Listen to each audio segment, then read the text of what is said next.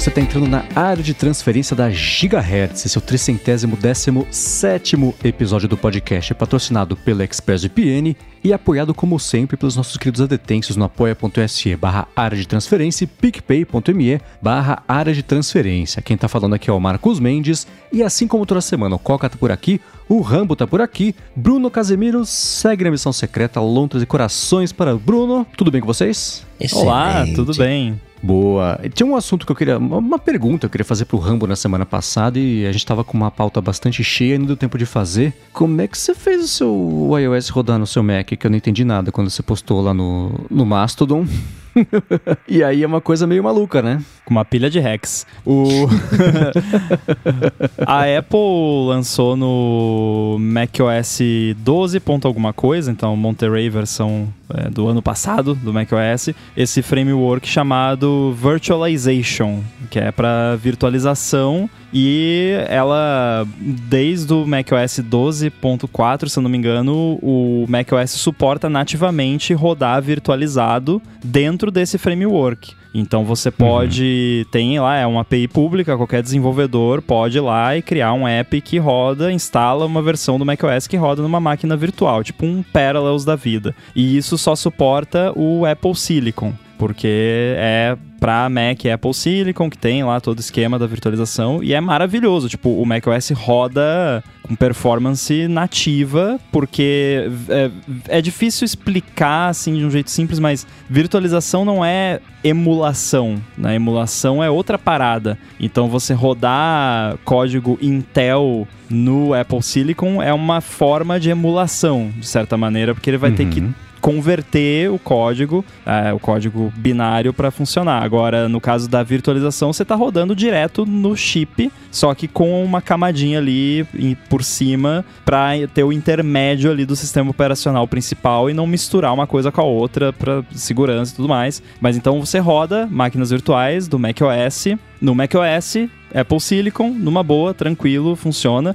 E eu tenho um projeto chama Virtual Buddy, que é um projeto que é open source e é grátis, que eu fiz porque eu queria um, um app simplesinho que eu pudesse criar ali máquinas virtuais para o Mac. E aí, obviamente, esse projeto simplesinho virou um negócio gigantesco e enfim, podia ser um, um, produto, mas por enquanto continua grátis e lá no GitHub tem bastante gente contribuindo, muito feliz com isso. Inclusive, semana passada um, um carinha foi lá e mandou um pull request. Acho que o, o, Mendes agora já sabe o que é um pull request, né? Ele fez um fork, mandou um pull request com suporte a Linux. Então, no, no, próximo update, o Virtual Buddy vai rodar Linux também, não só Olá. macOS. Linux tá ARM. agora? Né? Pois é. Mas enfim, isso foi tudo uma introdução, porque aí eu pensei, bom, isso aqui consegue rodar o macOS no macOS, virtualizado. O iOS é meio que um macOS, né? E vice-versa, tá, tá bem próximo hoje em dia uma coisa da outra. E com esse negócio aqui eu consigo bastante controle sobre o hardware, né? De tipo fingir, entre aspas, que o hardware é isso ou é aquilo, qual é o modelo, qual é a segurança e tudo mais. O que, que acontece se eu hackear um, uma versão do iOS absurdamente, que assim, eu, eu coloquei no, no post lá, foi quase um mês de trabalho, não foi uma coisa... Uhum. Então, assim, várias modificações no, no iOS, no, no, sistema de virtualização, muita coisa. Mas deu certo, funcionou e eu consigo rodar máquinas virtuais rodando iOS no meu Mac. E isso é bem divertido. E aí eu. A primeira coisa que eu pensei foi se a Apple liberar isso aqui oficialmente, que eu acho que eles vão, porque eu vi algumas coisas no sistema de virtualização que meio que ele suporta iOS já. Tanto é que ele suporta multitouch, né? Que eu, uhum. era uma das coisas que eu tava preocupado quando eu comecei a mexer com isso. Tá, beleza. Eu, digamos que eu consiga fazer o iOS rodar e abrir a telinha lá do iOS. Como que eu toco na tela? Tipo. é, com, né, que aí eu, eu lembro até que quando eu consegui rodar pela primeira vez que apareceu alguma coisa na tela, eu mandei pro Mendes, uhum. falei, tá, agora eu só preciso descobrir como que eu toco na tela, né? Porque não, não sei, mas aí tem suporte é, lá dentro, né, escondidinho lá que eu consegui habilitar. Então eu acho que a Apple vai liberar isso em algum momento como uma parada oficial. E aí eu, eu pensei, ela tá brigando lá com a Corellium, que é essa empresa que faz emulação de devices iOS. Isso seria a melhor forma de acabar com a Corellium. Porque, Uhum. tipo, que motivo eu teria para usar Corellium assumindo que a Apple suporte isso nativamente? Porque é muito melhor para mim rodar uma máquina virtual do iOS no meu Mac direto do que usar o Corellium, que eu pago por hora a, a máquina virtual, que acessa via VNC, SSH e coisa via internet, que é meio lento, não é tão rapidinho, tão agradável de usar. Então, eu acho que talvez isso até possa ser a, a resposta da Apple para a Corellium. E aí, o que todo mundo deve estar, deve estar se perguntando é por quê? Pra, por que, que alguém quer rodar uma versão virtualizada do iOS? Seja no Mac, seja na, na Corellium. A resposta é pesquisa de segurança. Porque para você poder fazer uma pesquisa mais aprofundada e, e encontrar vulnerabilidades no sistema, é muito mais fácil você fazer isso com uma máquina virtual que você controla todos os, todas as variáveis e você consegue facilmente voltar atrás se você estragar alguma coisa. Você faz um snapshot ali, aí quebrei tudo aqui. Volta pro snapshot e segue em frente. Do que num device, que aí para começo de conversa iOS, daí você tem que fazer jailbreak no device, se tiver jailbreak para versão do iOS do device. Então, para pesquisa de segurança é fantástico é, você ter uma ferramenta como essa. E eu acho que é, vai, vai rolar. Acho que a Apple vai liberar isso aí em algum momento. Mas enquanto eles não fazem isso, eu tenho aqui. Não vou lançar isso é, pra ninguém de forma alguma, porque é muito hack. E é tipo, é bem aquela parada, só funciona na minha máquina. E se eu Uhum. atualizar o macOS amanhã, daqui eu não sei se vai continuar funcionando. Então é tipo, não dá, não é uma parada lançável de maneira nenhuma, en- então vai ficar só pra mim por enquanto, mas torcendo pra que a Apple um dia libere isso pra todo mundo. E o método, eu vou tentar, a gente pode tentar falar do jeito mais simplificado possível, mesmo que se você complicar eu não vou entender, mas basicamente você pegava o iOS empacotado, fazia ajustes nele para ignorar uma coisa ou outra e empacotava ele de novo para rodar na máquina virtual, fazendo a máquina virtual fingir ter as coisas que você alterou no código do iOS para ele acreditar que era aquilo mesmo. É tipo isso? Basicamente, a, a primeira etapa foi conseguir fazer a, a máquina virtual inicializar o kernel do iOS até o ponto Uhum. onde ele inicializa a parte de que não é o kernel. Então, o primeiro processo que não é o kernel, que é o launch daemon no, no iOS, que é o que controla tudo, que é o que rola- roda todo o resto do sistema. Então, eu Uhum. comecei sem, porque esse processo todo de desempacotar e, e modificar e reempacotar demora pra caramba. É, até eu Uhum. fiz, no, no meio do caminho, eu criei algumas ferramentas para facilitar e automatizar algumas coisas, mas ainda tinha muita coisa manual. Mas aí o primeiro passo foi fazer rodar de um jeito bem assim. Só eu quero ver o textinho correndo ali na tela e, né? aí, eh, tipo, roda kernel panic. Aí você vai lá, tá, qual foi o erro que deu? Ah, não conseguiu verificar não sei o que. Tá bom, vai lá, edita, ah, corta, cola, ah, roda de novo. Aí, olha, agora demorou dois segundos para dar kernel panic em vez de um. Já é um avanço. Aí vai lá, roda. Uhum. Ó, agora levou 10 segundos. Até que uma hora. Ih, ó, agora ele tentou inicializar o primeiro processo. mas deu crash porque alguma coisa não funcionou, né? Vai a volta.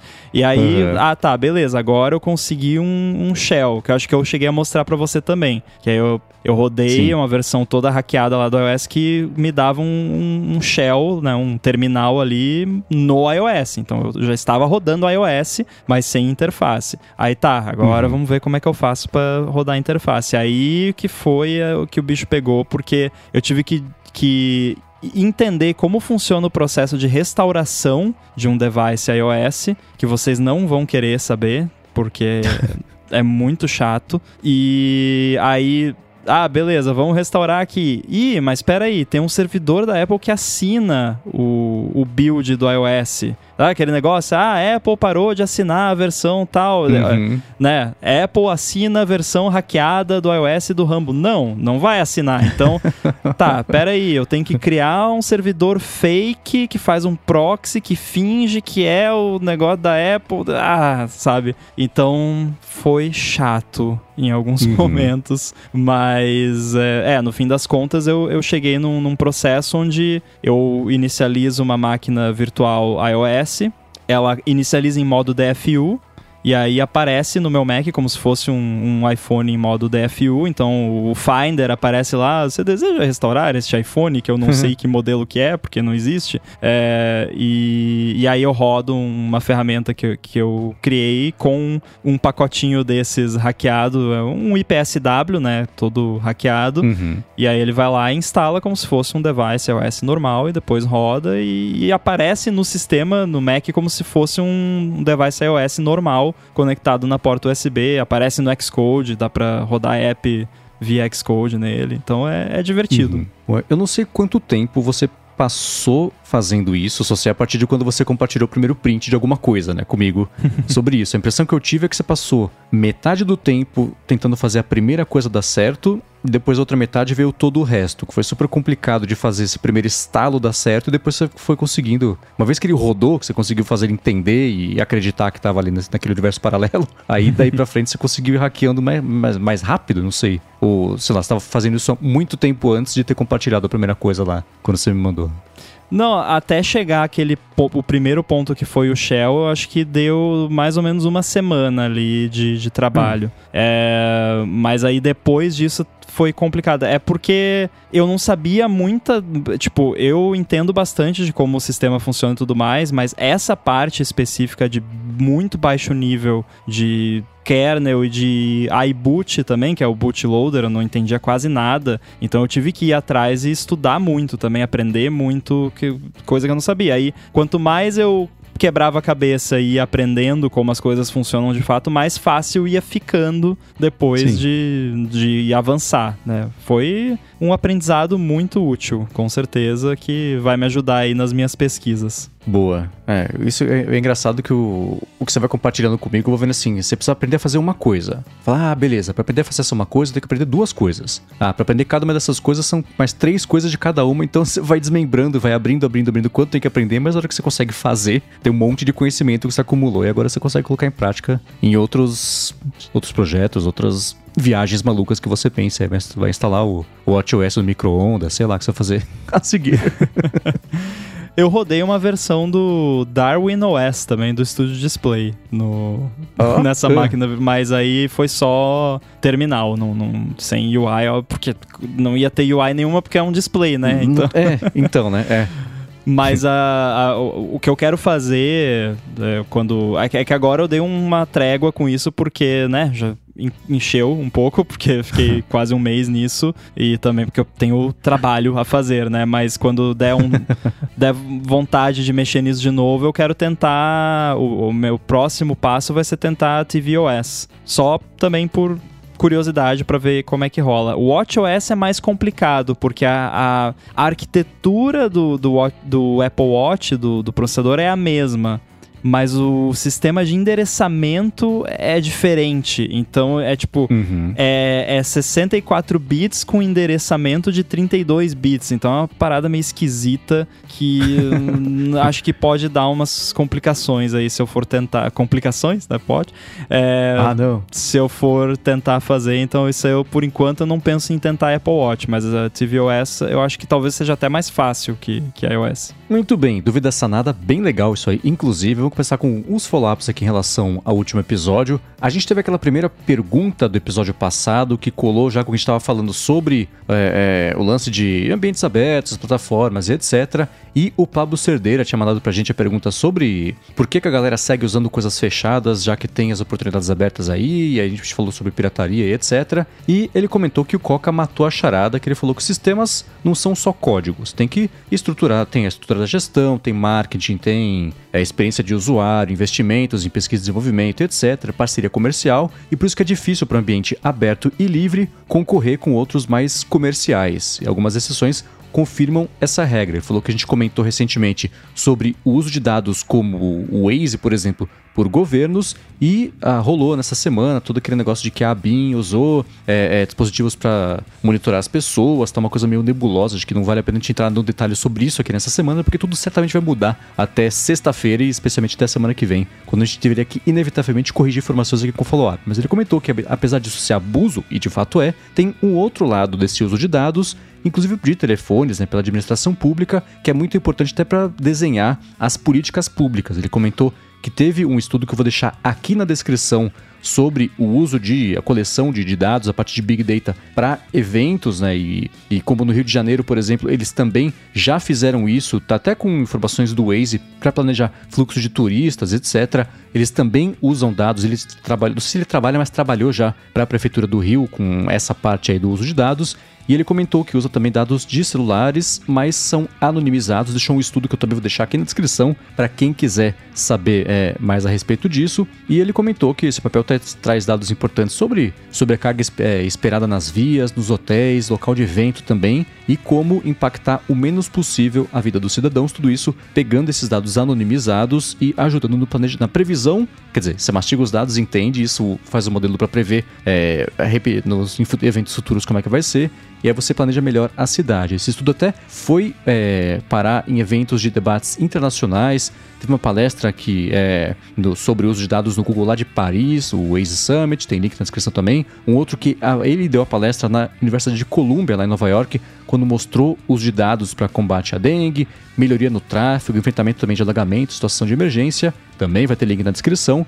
E ele comentou o seguinte: sim, é desejável que o governo use os dados, mas isso tem que ser feito com responsabilidade e transparência. A gente não pode condenar o uso de dados por confundir uso legítimo com ilegítimo, ou a gente ficar para sempre aqui reclamando de que os governos não funcionam e que é melhor privatizar tudo. A gente teve uma discussão parecida com essa há algum tempo, quando começou o lance da Covid, né? Agora sou eu falando, né? É, quando começou uhum. o lance da Covid e os aplicativos para fazer o rastreamento anonimizado das pessoas e aquela coisa de contato e etc, etc. E apareceu justamente a discussão das pessoas se recusarem a instalar porque elas não queriam, uh, o, o, meu direito sobre os meus dados fica só sobre mim, e quando que isso é, é, tem que ser uma coisa meio compulsória porque faz parte do bem coletivo, até onde o Estado pode interferir interferir nisso e etc. Então, é, é, e esse papo todo começando lá atrás, né, que ele falou sobre. A gente comentou sobre aplicativo distribuído com ambiente aberto ou fechado, com seguro que isso é, as empresas mastigando os dados para benefício próprio, versus você ter é, esse uso para um bem social por parte dos governos. E a gente, claro, eu pelo menos tenho sempre uma desconfiança do governo, mas se a gente impedir que isso aconteça, cortar pela raiz, nada nunca vai evoluir e sempre tem que ter uma participação do governo para a coisa pegar, especialmente quando envolve planejamento urbano e etc. Então, acho que esse é um ponto que se vocês quiserem se aprofundar, a gente pode discutir aqui, senão tem só um monte de link na descrição para vocês darem mais piada. ah, eu acho que é, é é, uma é mais uma coisa que nunca vamos resolver, né? Porque, uhum. como você disse, desconfiança a gente tem não só de governo, mas de qualquer entidade que, que se proponha a fazer uma coleta massiva de dados para qualquer fim que seja, por mais que a intenção divulgada seja benéfica, né? A, a menção de uso legítimo ou ilegítimo eu entendo, só que quem define o que é um uso legítimo e um uso ilegítimo? Esse é o problema. E aí sempre uhum. pode começar com um uso legítimo e virar um uso ilegítimo depois, né? Pode começar como um negócio para, ah, vamos medir o, o, tráfego em tal lugar, daí depois pode virar um negócio, quem é que tava nesse protesto aqui? O que, que a gente vai fazer com ele, né? É, é complicado. Então, essa questão da anonimização se é que existe essa palavra, dos dados é, é, importantíssima, mas a gente já viu também aí em, em outros, outras situações de empresas que faziam coletas, entre aspas, anonimizadas de dados, que muitas vezes essa, esse processo não é feito da forma correta, então você consegue desanonimizar os dados. Nossa, que horrível que fica isso em português. Mas enfim, é, você consegue, né, por mais que seja lá tudo é, embaralhado e tal, você vai lá e consegue desembaralhar. É, mas sim, é, podem existir usos legítimos e úteis e benéficos, mas é aquela coisa, né? Até onde isso é bacana e até onde você só tá falando que os fins justificam os meios, no fim das contas, né? Uhum. Tipo, ah, mas olha aqui, foi benéfico, tá, mas e. E se, né? Esse, esse que é o problema. E se daqui a pouco, e se esses dados vazarem? E se tiver uma falha de segurança que alguém consegue botar um backdoor e rastrear tudo, né? Tudo bem que isso são tudo probabilidades e algumas, né, é meio teoria da conspiração, que provavelmente não aconteceria, mas é complicado. E eu tava conversando com alguém que não é muito técnico recentemente sobre esse tipo de coisa, não era esse assunto específico, e, e meio que eu tava fa fazendo, digamos, o papel do advogado do diabo e falando, não, mas eu,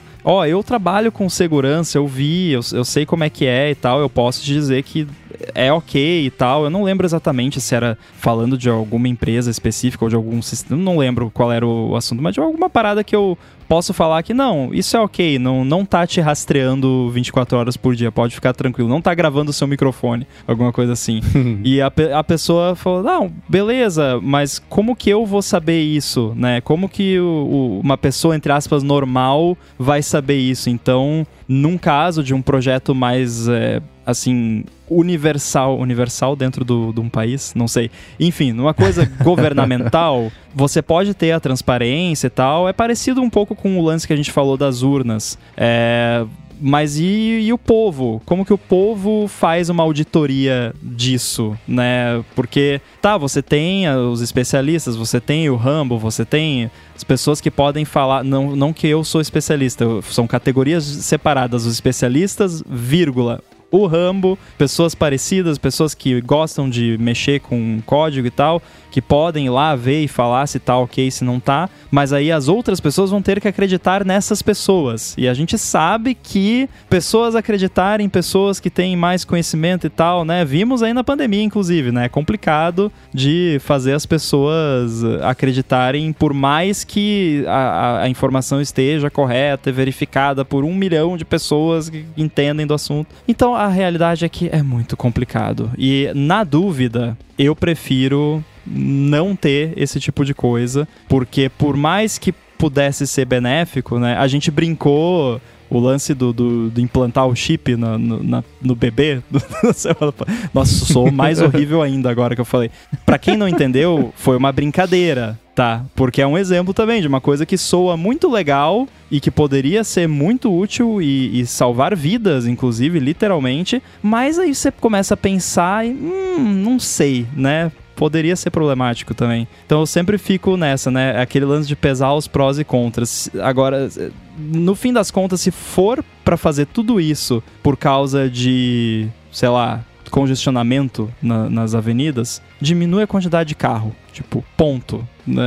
É, eu, eu sou defensor ferrenho dessa política, que é diminuir carros nas ruas. Não adianta aumentar a rua, botar mais estacionamento, botar app, fazer rodízio. De, quer fazer rodízio, uhum. talvez, não sei. Diminui o número de carros na rua. É, é isso. Ou usa o Waze também, né?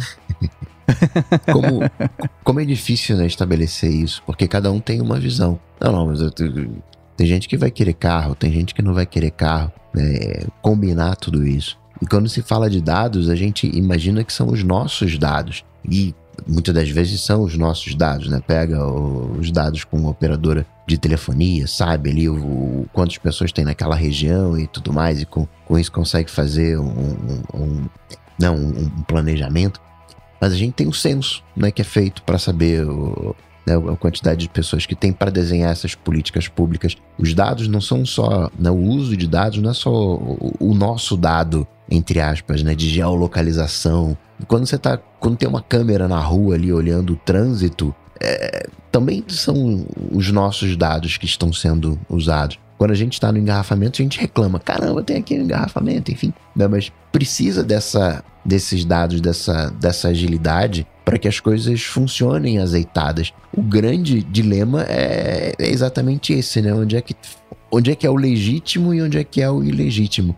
Porque precisa da, sei lá, da câmera ou um sensor no, no, chão para saber o volume de carros, mas se tem uma câmera, e hoje praticamente qualquer lugar tem uma câmera, né? Você entra numa lojinha ali na esquina, sorria, você está sendo filmado. Coloca ali um, um reconhecimento facial, né? aí começa a entrar na, naquele cenário mais próximo do ilegítimo, né?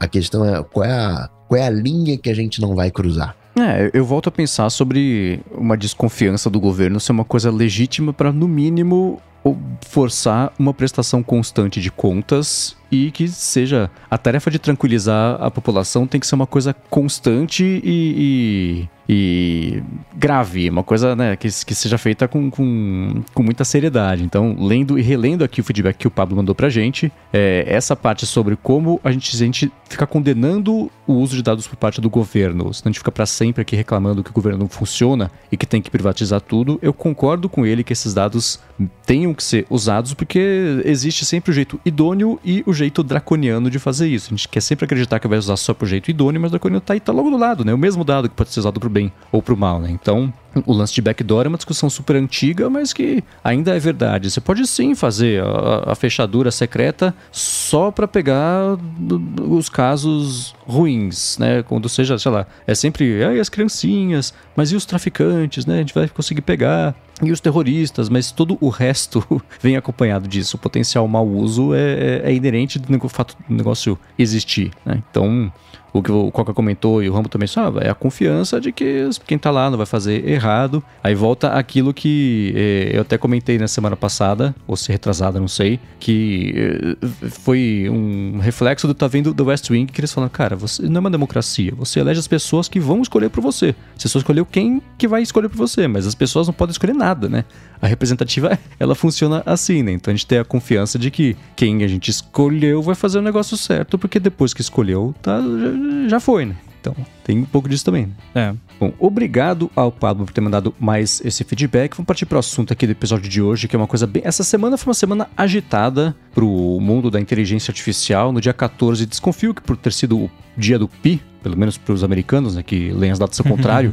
Teve um monte de evento de inteligência artificial e teve o anúncio do GPT-4, o Google anunciou coisa também, aquela Anthropic anunciou coisa também. A gente vai repercutir especialmente aqui o GPT-4, que eu não sei vocês, mas eu achei bem interessante. Mas antes disso, vamos tirar um minutinho do episódio para agradecer a ExpressVPN que está mais uma vez patrocinando o ADT com desconto para quem escuta o podcast e quer navegar de um jeito mais seguro e mais amplo web afora. Se você se conecta a Wi-Fi públicos de shopping, de aeroporto, de avião, de hotel e etc., é bem provável que seus dados sejam oh, que a gente acabou de falar, né? Sejam coletados para que isso seja usado depois vendido para empresa de pesquisa, para alguém que queira comprar e saber quem vai no hotel, por exemplo, que fica no hotel de, de, de luxo, usa o Wi-Fi para quê? Para usar qual aplicativo? Que site está visitando? Qual streaming está usando? Por quanto tempo? Quanto volume de dados consome? Etc, etc, etc. Mas se você se conectar a esse Wi-Fi com o ExpressVPN, os seus dados não entram nesse balaio porque eles passam a ser criptografados. Fica uma caixinha fechada, impenetrável ali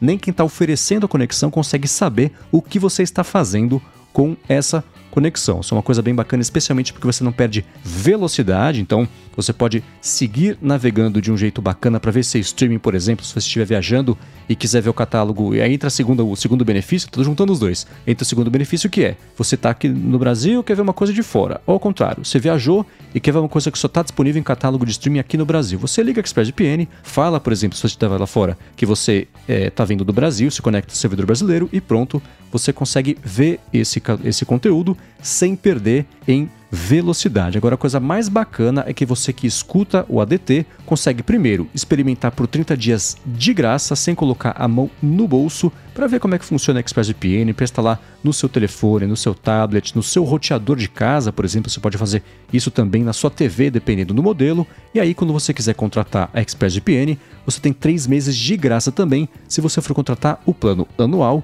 por meio do endereço expressvpn.com barra ADT. Então, dá umas piadinha por lá, vê como é que a ExpressVPN pode melhorar e ampliar as possibilidades aí da sua vida internetica e além de tudo isso, claro, assinando por expressvpn.com/adt, você ajuda também aqui o podcast. Mais uma vez, expressvpn.com/adt. Muito obrigado ExpressVPN pelo patrocínio contínuo aqui do podcast e pelo apoio a toda a Gigahertz. Valeu. Obrigado, ExpressVPN. Muito bem, nessa semana a OpenAI anunciou o GPT-4, que é uma evolução do GPT 3,5 que eles tinham anunciado nem fazia muito tempo, e eles fizeram uma transmissão no YouTube com uma pegada um pouco mais voltada para desenvolvimento, mas ainda assim dá para ter uma boa ideia de público em geral como é que ela vai, como é que ela é melhor né, do, do que as versões anteriores e como dá para explorar a principal novidade dela, que é o fato de que agora o Chat GPT basicamente vai conseguir ler textos em imagens, ou melhor,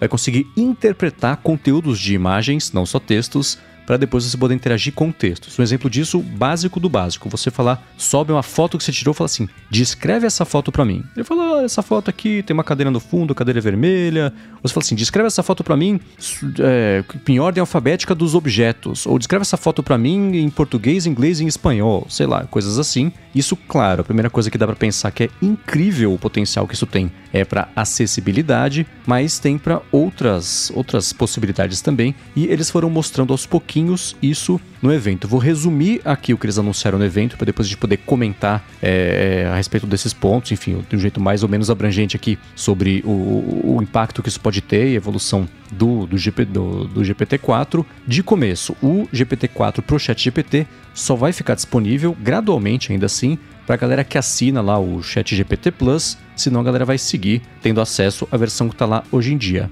No evento, eles começaram um evento mostrando a diferença de interpretação de texto, especialmente de resposta dada pelo GPT. Eu vou falar GPT Chat GPT de maneira intercambiável, mas é tudo a mesma coisa, tá? 3,5 para o 4. Então ele falou assim: ah, resume esse texto aqui com todas as letras começando com A. O 3,5 resumiu o texto e não, não seguiu a ordem de começar tudo com A. E o GPT-4 resumiu o texto e fez o resumo com cada palavra começar com a letra A. Ele falou assim: alguém da plateia, escolham moderadores, uma outra letra aí. Aí foi com Q. E o negócio escreveu como é que funciona o GPT-4 só com palavras começando com a letra Q, que é uma coisa bem Nossa. desafiadora. Mas funcionou, né? Então, é, um, um segundo exemplo que ele deu. Ó, compare esses dois textos aqui e me diz o que tem de semelhante. Aí ele cuspiu uma resposta e falou: não, não, não, não. Tá muito superficial. Pensa um pouco melhor e me dá uma resposta melhor. Aí o GPT deu uma resposta mais bacana. Ele falou: beleza, agora isso faz virar um poema. Aí ele fez virar um poema. Num terceiro exemplo, ele, ele fez um bot do Discord. Ele falou: ó, eu, eu quero que você faça um bot que sirva para ler o conteúdo de imagens. Você vai primeiro fazer pseudocódigo e em seguida vai fazer o código para eu copiar isso e colar ali no, na ferramenta de bot do Discord e ele funcionar. Aí ele gera lá o pseudocódigo, gera o código bonitinho em seguida, ele cola na ferramenta, a ferramenta cospe um erro lá, fala, putz, faltou não sei o que lá, não. Aí ele copia só o erro e fala pro chat GPT, ó, deu esse erro aqui, conserta. Aí ele, nossa, é verdade, deu esse erro, né? Ele vai lá e gera bonitinho de novo o código com o erro consertado. Eles fazem isso mais umas duas ou três vezes que tem coisa assim.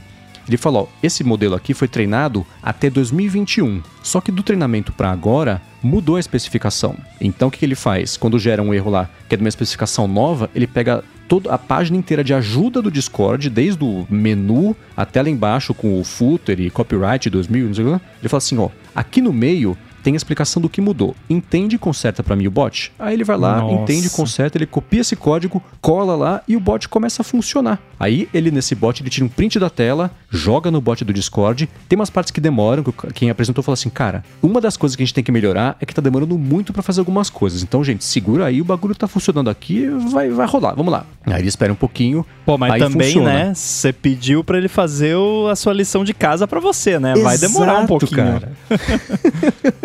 Então, e aí ele, o bot do Discord funciona, ele fala assim, ó, essa imagem aqui, por que, que essa imagem é engraçada? E aí tem lá um, um esquilo, eu acho, tirando uma foto, e aí o Discord fala, bom, esquilo geralmente não tira foto, porque isso é uma coisa que o ser humano faz, então o esquilo tá tirando uma foto, é uma coisa engraçada. Então ele gera mais um ou dois exemplos disso, ele vai para mais uma aplicação, ele tem um papel que tá rabiscado de um jeito bem simples, assim, porco de propósito, o wireframe de um site de geração de piada. Aí ele é só assim, tem lá o header, botão 1 gerar piada, botão 2 gerar de novo, uma coisa assim. Ele tira foto disso com o telefone dele, sobe lá pro Discord, aí ele fala pro, pro, pro bot: vê isso aqui e gera pra mim o HTML disso aqui, o negócio gera. Ele copia o HTML, cola e exporta a página e funciona o geradorzinho de piada com botão, com header, com texto, explicação, tudo certinho, bonitinho ali. Cara, super, é... super, super simplificado. Inception a parada, né?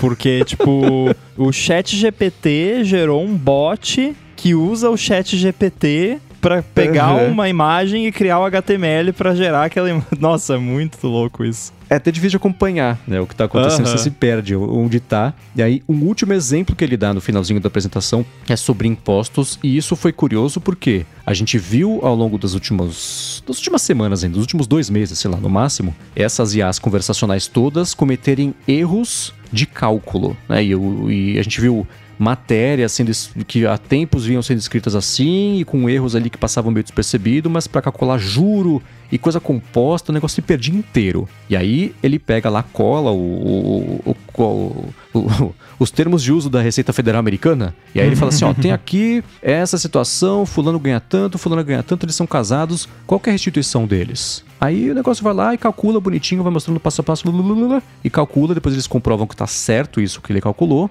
e aí ele fala assim: tá, mas explica o passo a passo de como é que você chegou aí explica e fala, beleza, faz um poema. Aí ele faz o poema nah. da instituição das regras bonitinhas ali.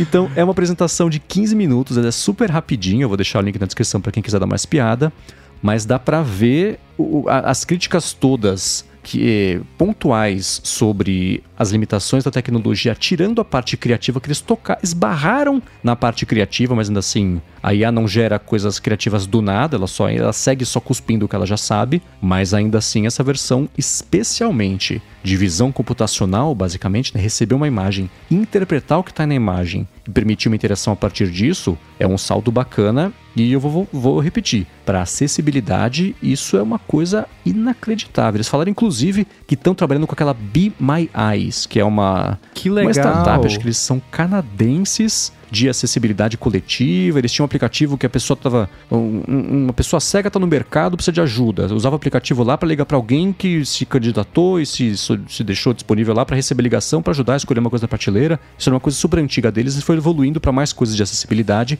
Então, agora, junto da OpenAI, trabalhando nessa parte de integração, que é uma coisa incrível, né? que, que é muito promissora. Vamos ver na prática quando isso acontecer. Mas esse evento me deixou bem animado sobre as partes. A gente falou tanto de um jeito cético sobre essas inteligências, né? Mas agora, vendo a apresentação, comprando um pouquinho a ideia, né? O campo de distorção da realidade, é muito promissor e muito bacana isso. Cara, teve um desenvolvimento é, desde a última vez, acho que a gente tocou nesse assunto, que eu comecei a usar o Chat GPT de uma forma mais prática, não só para eh, brincar, né? Então já usei para algumas tarefinhas de verdade, nada assim uhum fantástico, mas, mas que já me ajudou na prática. E você até contou lá no área de trabalho só que, como você não tinha conversado comigo antes, você falou no sigilo, né? Ofuscou Sim. a informação. Você anonimizou o meu relato. Mas uh, eu posso dar a versão desanonimizada aqui. Oba, que boa. é Uh, eu no Virtual Buddy que a gente falou antes tem um ele gera por padrão quando você cria uma máquina virtual no, nova ele gera um nome aleatório que eu tava quando eu tava criando várias máquinas aqui ficava chato ter que botar máquina virtual 1 máquina virtual 2 macOS 13 macOS 12 encheu aí não vou botar um negócio aqui que gera um nome aleatório para cada máquina nova, daí se você quiser você vai lá e, e, troca o nome depois. E aí eu pensei, ah, vou pegar uma lista de adjetivos e vou pegar uma lista de nomes de animais. E aí o nome da máquina virtual vai ser um adjetivo e um animal. E aí é muito divertido. Tipo, os nomes que geram, eu vou até abrir aqui, porque eu tenho aqui, eu tenho Semantic Goldfish. Eu tenho o Rolling Goldfinch. Não sei o que é um Goldfinch. e tem o Crazy Frog também. Ó, oh, da, da musiquinha lá, lembram do Crazy Verdade. Frog? Verdade. Enfim, então é isso. É, só que aí, um dia eu tava criando aqui uma máquina virtual e eu não vou nem falar o nome que gerou, porque eu percebi, e eu pensei nisso quando eu fiz essa versão inicial, pensei, isso aqui pode dar ruim dependendo do adjetivo e do animal, né, mas vamos ver o que dá. Aí eu fui dar uma olhada, e tinha nos adjetivos é, gentílicos. Então, tipo, Brazilian, American, German e por aí vai. E não só gentílicos de países e tudo mais, mas também denominações assim de tipo religião. Tipo, tinha Jewish, tinha Islamic, eu acho que tinha também. Então, é, já dá pra ver como isso pode ficar complicado, né? uhum. né? Então, dependendo ali da combinação, fica bem feio. Aí eu olhei para aquilo e não, tem que limpar isso aqui, né? Tirar essas coisas que podem é, ofender alguém. Então, eu. Primeira coisa que eu pensei, não, vou na Wikipedia pegar uma lista da, de gentílicos em inglês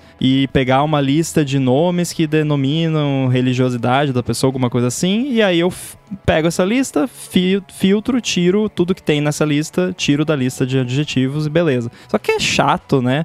Aí eu lembrei do, do chat GPT. Hum. E se eu. Daí peguei a lista de, de adjetivos, acho que tinha uns mil itens na lista, botei uh, lá e falei assim: pega, eh, me, me traz essa. Tô parafraseando aqui, mas eu falei mais ou menos assim: me, me devolve essa lista aqui, removendo todos os adjetivos que denominam uh, país, cidade de nascimento, uh, religião, enfim. Talvez eu pudesse só ter botado tira qualquer coisa que possa ser ofensiva. De, de repente teria funcionado. Puts, mas. É, é, é, tem, é verdade. Mas seria uma piada engraçada do chat GPT ele fazer isso, então. Inclusive. Mas, é, enfim, eu fiz e, cara, funcionou. Tipo, e uma coisa que levou, sei lá, 5 minutos para eu fazer usando o chat GPT, teria levado, sei lá, 15 para eu fazer ali um scriptzinho rapidinho para pegar uma lista, filtrar, tirar da outra. Aí, acho que ah, mais uns 5 minutinhos ali, eu, eu, dei uma conferida visual, fiz um diff da, da lista para ver o que, que ele tinha removido. Aí ele tinha removido uma outra coisinha que na real não, não era nada e, e tinha sobrado um ou dois lá que eu tirei manualmente. Mas, cara, me poupou aí um tempinho e, e fez uhum. um trabalho de uma forma mais divertida do que se eu fosse fazer do jeito que eu faria naturalmente. É, que eu não sei também se ia levar só 15 minutos para fazer manualmente. Talvez teria demorado um pouquinho mais, né? Eu não fiz, então não sei dizer exatamente. A estimativa é uns 15, 20 minutos. Mas é isso, cara. Então eu já usei o Chat GPT. Esse foi um dos exemplos. Eu usei também para algumas coisinhas de código é, que eu não tava usando o GitHub Copilot, que é meio que um chat GPT, né, mais ou menos, só que específico para código, mas aí eu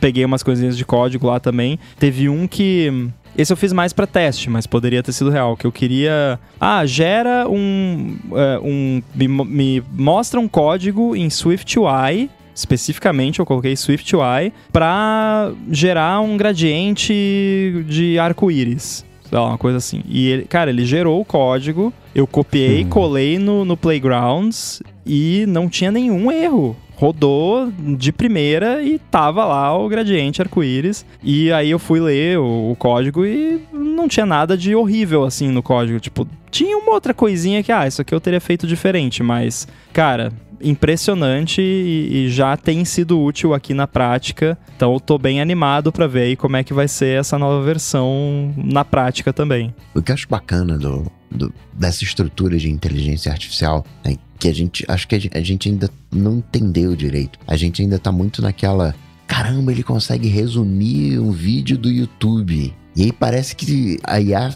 sentou ali na frente, foi lá no navegador, deu play no vídeo do YouTube, assistiu tudo e fez uma redação escolar, né? Aí esse vídeo fala sobre. E não, né? O, o cara vai lá abaixo, que é do cara, né? Tô já humanizando de novo. Mas aí abaixa a, a legenda do vídeo do YouTube, ou se não tem a legenda, baixa o, o, o áudio, extrai o áudio, baixa o vídeo, extrai o áudio, enfim, alguns processos passa aquilo ali pelo, por um gerador de. faz a, a transcrição e, com base naquela transcrição, faz o resumo. E o resumo, tudo bem que o chat GPT faz isso com muito mais excelência. Mas no Mac há 15 anos atrás, você pegava um texto e você dizia, ah, resume aí. Né? Um, um, parágrafo, dois parágrafos. Isso já é uma tecnologia é, antiga, entre aspas mas está sendo bem feito. O que eu acho legal do chat GPT, e, e, e é o que eu acho que a gente ainda não entendeu, é que não vai substituir o ser humano.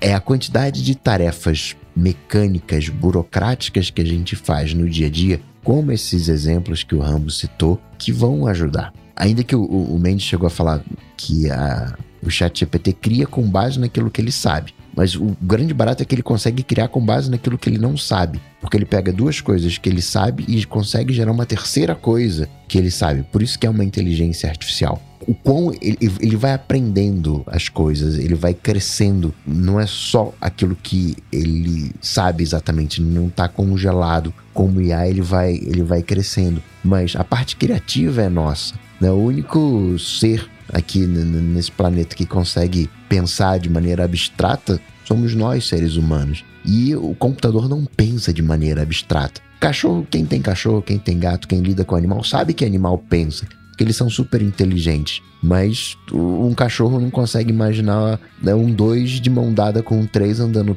pela rua. É coisa que a gente consegue fazer abstratamente. E uma IA não, não vai conseguir fazer isso. Então a gente olha para essas IAs, né, e, e dá nome, nomes bonitos, né, generativa e legal, aqui faz um, um, um poema escreve só com a letra A. Cara, me dá um dicionário que eu também escrevo só. Me dá um dicionário de sinônimos que eu escrevo também só com a letra A. Né? São, né, é, são as ferramentas, né? E esse é o grande barato. Eu não falo isso pra é, diminuir o esforço da galera do chat GPT, muito pelo contrário. O trabalho deles é grandioso, mas é para dar a dimensão do negócio. Parece uma coisa sobre-humana e não é exatamente sobre-humano. Eu faço trocentas coisas repetitivas, chatas, e por isso que eu automatizo boa parte delas. Se eu conseguir facilitar a minha vida usando o chat GPT para essas coisas, me livra da coisa chata. Porque o grande problema do IA é, né, e robótica e coisas do tipo, né, que são três coisas né, dentro dessa ótica de substituição. Tem coisas que o ser humano não pode fazer. Né? Eu não posso entrar no, numa câmera de gás tóxico para limpar. Então quem é que vai fazer isso? É um robô. Então não tem disputa aí. Então, aquilo que o ser humano não pode fazer não é disputável. Outra coisa é aquilo que eu posso fazer, mas não quero ou não gosto. Né? Também já está decidido. Não quero, não gosto. Vai lá, cara, faz aí, robô. O problema fica numa categoria bem pequenininha, que são as coisas que eu posso fazer e gosto de fazer. Se eu posso, gosto e quero, eu faço. A, a disputa fica nesse, nesse cenário aqui. Eu acho que aqui, de alguma maneira, todo mundo é chefe, todo mundo é cliente de alguma maneira, né? A gente tem que atender as demandas de alguém e alguém passa demanda pra gente. Eu não consigo pegar as demandas que mandam para mim e colocar no chat GPT. Eu não vou ser substituído. Da mesma maneira, né, aquilo que eu solicito né, do, do, do, de outras pessoas, eu não consigo colocar isso no chat GPT e substituir essas pessoas. Mas o meu trabalho, o meu dia a dia, pode ser simplificado, pode ser agilizado pelo chat GPT. Né? O, o, o lado bonito que eu vejo do chat GPT, enfim, da IA como um todo, é retirar essas partes chatas, porque vamos combinar aqui. Né? O, o Mendes gosta de. O Mendes gosta de palavras, de, de texto, mas uma estrutura de tópicos é a mesma coisa que um texto. Só está apresentado de uma outra forma. Se pega uma página HTML, aquilo dali no final das contas é um mapa mental. Não o H1, H2, né? São, são, são os, não, a hierarquia do documento. Né? É a maneira como esse documento é, é apresentado. E aí, a IA vai dar essa liberdade pra gente. Cara, me apresenta isso como um mapa mental. Me apresenta isso como um texto de 10 palavras. Me apresenta isso como um, um, uma redação. Enfim, a gente fica livre porque para quem gosta de texto, pô, legal, vou usar só um desafio aqui para minha memória, saber se eu sei todos os sinônimos, vou escrever aqui um texto só com, com a letra A. Mas pro demais, né, é, é, é, quase, não é diversão a palavra, mas né, é, um, é, um, é um exercício de criatividade e, e whatever. Mas a parte né, bruta da criação é, é, é, é intrinsecamente humano, não tem jeito. É, eu, eu, acho que é bem como a gente falou sobre geração de imagem. É uma ferramenta, né? E é uma ferramenta que pode ser extremamente útil. Eu acho o potencial útil, pelo menos para mim, do, do GPT 3 ou 4, tanto faz, muito mais tangível que a, a, praticidade de um gerador de imagem, por exemplo, né? Que beleza, eu posso usar um gerador de imagem lá para tentar criar ali um, um sketch de uma ideia que, como eu não sei desenhar, eu não consigo transmitir através de desenho tão bem, beleza, pode ser útil nesse caso, mas geração de texto e ou de código para mim é, é o meu trabalho. E aí é exatamente como você falou, eu vejo isso e eu não penso, ai meu Deus, vai me substituir. Não, eu penso, caraca, olha quanto trabalho chato que eu podia estar tá usando isso, né? Porque, tipo, hoje eu tava fazendo um protótipo aqui, que eu tenho um servicinho ali que é feito em, em TypeScript, e aí Cara, tem muita coisa repetitiva que a galera até usa gerador de código, não gerador de código AI, mas gerador de código, né, algorítmico para gerar, ah, pega essa classe aqui que tem essas propriedades e gera uma versão em JSON. Aí, ah, agora pega esse JSON e transforma numa instância dessa classe. É tipo repetitivo, chato. Aí eu escrevendo com o Copilot lá no, no Visual Studio Code, eu falo para ele, tá, agora gera um método que transforma isso aqui em JSON. Pum, em um segundo ele escreve. Agora gera o que faz o contrário. E na real nem precisa pedir, porque ele detecta o padrão do que você está fazendo, e daí você só dá enter, pula para a próxima linha, termina ali a função, pula para a próxima linha, ele já oferece a próxima, já que ele sabe. e aí é, sisteminha de inserir, remover, listar, deletar, né? O CRUD. O, o, o, Coca sabe o que é CRUD, né, Coca? Uhum. Chato pra caramba. Então você vai lá, cria o método que lista, aí você escreve ele quase que todo manualmente, e aí você pula para a próxima linha lá, termina o método, ele já preenche lá o, o método que insere. Aí você termina, ele já oferece para fazer o método que deleta. Cara, isso é chato demais de escrever na mão. E ele vai lá e faz. E não é assim, ah, mas ele tá gerando um código horrível que você não escreveria. Não, porque ele aprende com o, o jeito que eu escrevi o código anterior, então ele gera com os padrões do código que eu escrevi antes. Então, se eu usei uma, uma função utilitária lá que eu escrevi num outro arquivo lá, num outro módulo, ele vai usar aquela mesma função, porque ele viu que eu usei no método anterior. Ou a forma como estrutura os ifs, ou se bota o try catch, ou como que retorna, e tudo isso ele aprende no arquivo ali, no projeto, e repete do jeito que eu fiz com o mesmo padrão, só que trocando o que tem que trocar para fazer o que tem que fazer de diferente, que é o que eu faria. Só que ele faz isso muito mais rápido. E não tá substituindo nada, tá substituindo a parte chata, que é só um monte de trabalho repetitivo que eu faço questão de não fazer. Então eu tô muito feliz de ter uma ferramenta dessas, que é muito parecido com o Chat GPT, só que focado em programação, e eu não vejo a hora de ter algo assim no Xcode, né, dona Apple? o que eu sonho, né, de, de IA é ainda a versão original da apresentação da Siri. Eu falei, cara, que legal, vou poder falar. Ó, manda um e-mail aí confirmando o jantar de sexta-feira. E esse é o grande motivo, por exemplo, que eu tenho um Evernote, que eu salvo tudo no Evernote. Porque eu quero ter a minha IA. Essa, eu, esse chat GPT que está, entre aspas, conectado na internet. Eu quero que algum dia alguém faça um chat GPT e eu espete meu Evernote nele.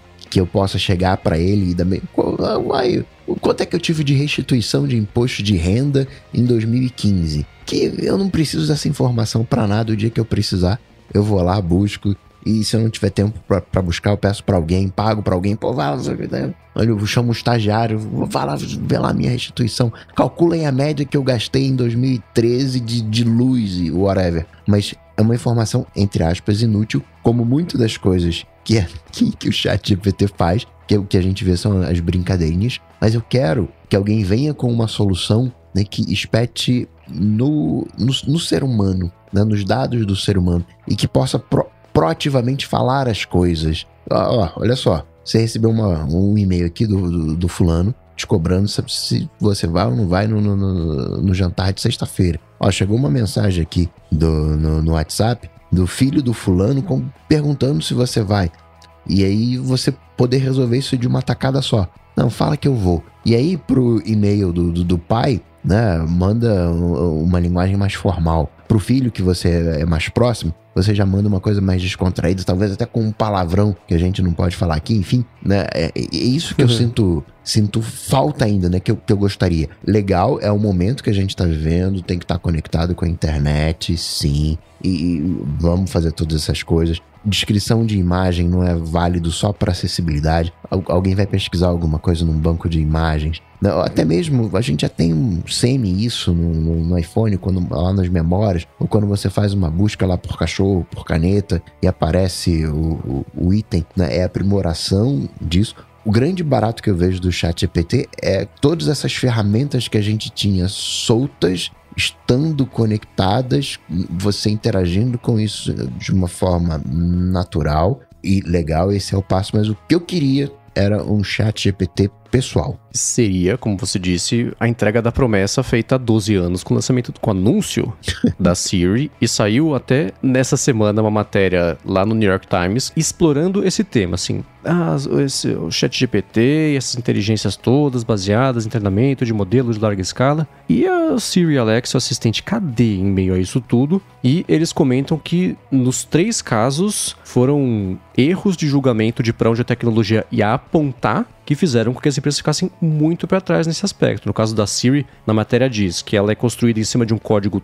todo horroroso e difícil de manter e etc, etc, porque aquela coisa que desde o começo foi assim, não, vamos lançar agora, a gente lança, beleza, chega na frente de todo mundo e a gente vai arrumando. Nunca chegou, a gente vai arrumando e isso impediu que ela evoluísse. No caso da Amazon e do Google foi, não, ecossistema, hardware, as pessoas vão usar as coisas tudo conectado em casa, não sei o que lá, lá, lá e ficou no básico ali, com integrações com terceiros que nunca vieram e o uso nunca saiu ali, porque no caso da Amazon, por exemplo, você tem os produtos dela e ela tá presa só no ecossistema dela, joga numa TV outra de parceria, etc, mas nada disso evoluiu e pegou como elas queriam, né? Então, e aí veio correndo por fora uma tecnologia feita do zero, mantida não em segredo, mas ainda assim teve tempo de sobra para desenvolver e está desenvolvendo agora se mostrando muito mais útil do que os assistentes. Inevitavelmente, vai ter a união de uma coisa com a outra. É, acho que Google Assistente, Alexa, a Cortana, a própria Siri vão. Existem projetos, a matéria comenta isso, que nas empresas tem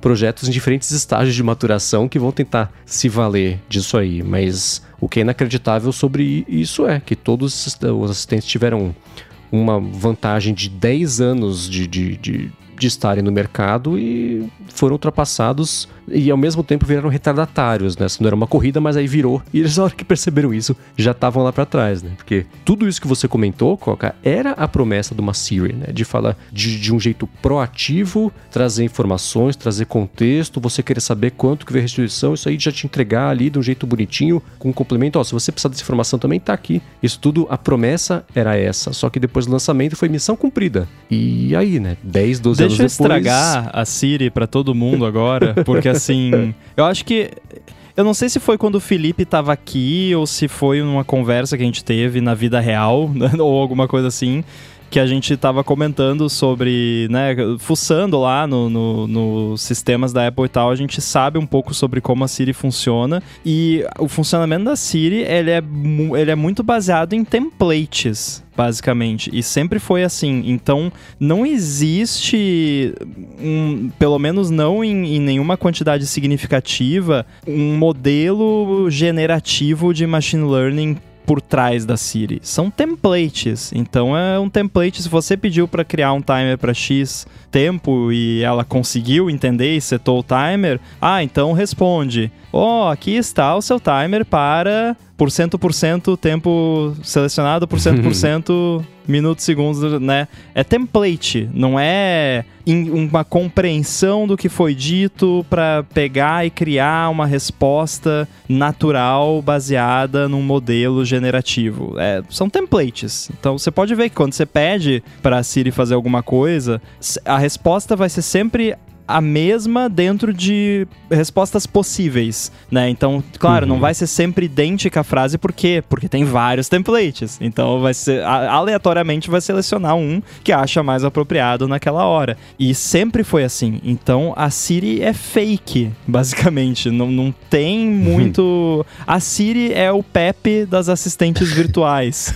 não, é, é um Mechanical Turkey safado que não sabe, né? não tem AI de fato. Tem, assim, tem machine learning, claro, por trás ali para identificar o que é mais relevante de acordo com o seu uso dos devices e tudo mais.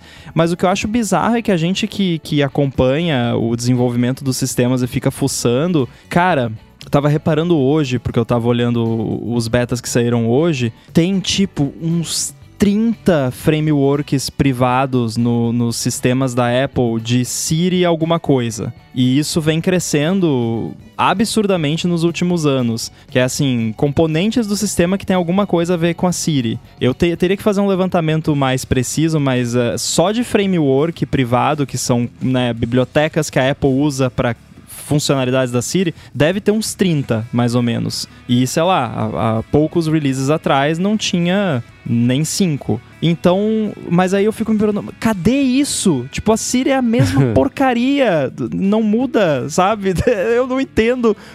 Eu vejo aquele monte de, de, de coisa, sei lá quantos gigabytes de código e de assets e coisa para Siri e não não muda nada. Tipo, continua. Eles esqueceram de habilitar, tipo, tá, tá tudo lá e não viraram a chavinha, ou é, ou é teste. Sei lá, porque parece que né, sai iOS, entra iOS e é sempre a mesma Siri, é ruim e não muda nada. E mas a gente vê que eles estão trabalhando, sabe? Só que não tem né, nothing to show for it, né? Não, não tem resultado. É, a gente foi enganado, né? Teve essa grande promessa da Siri. Fui tapeado.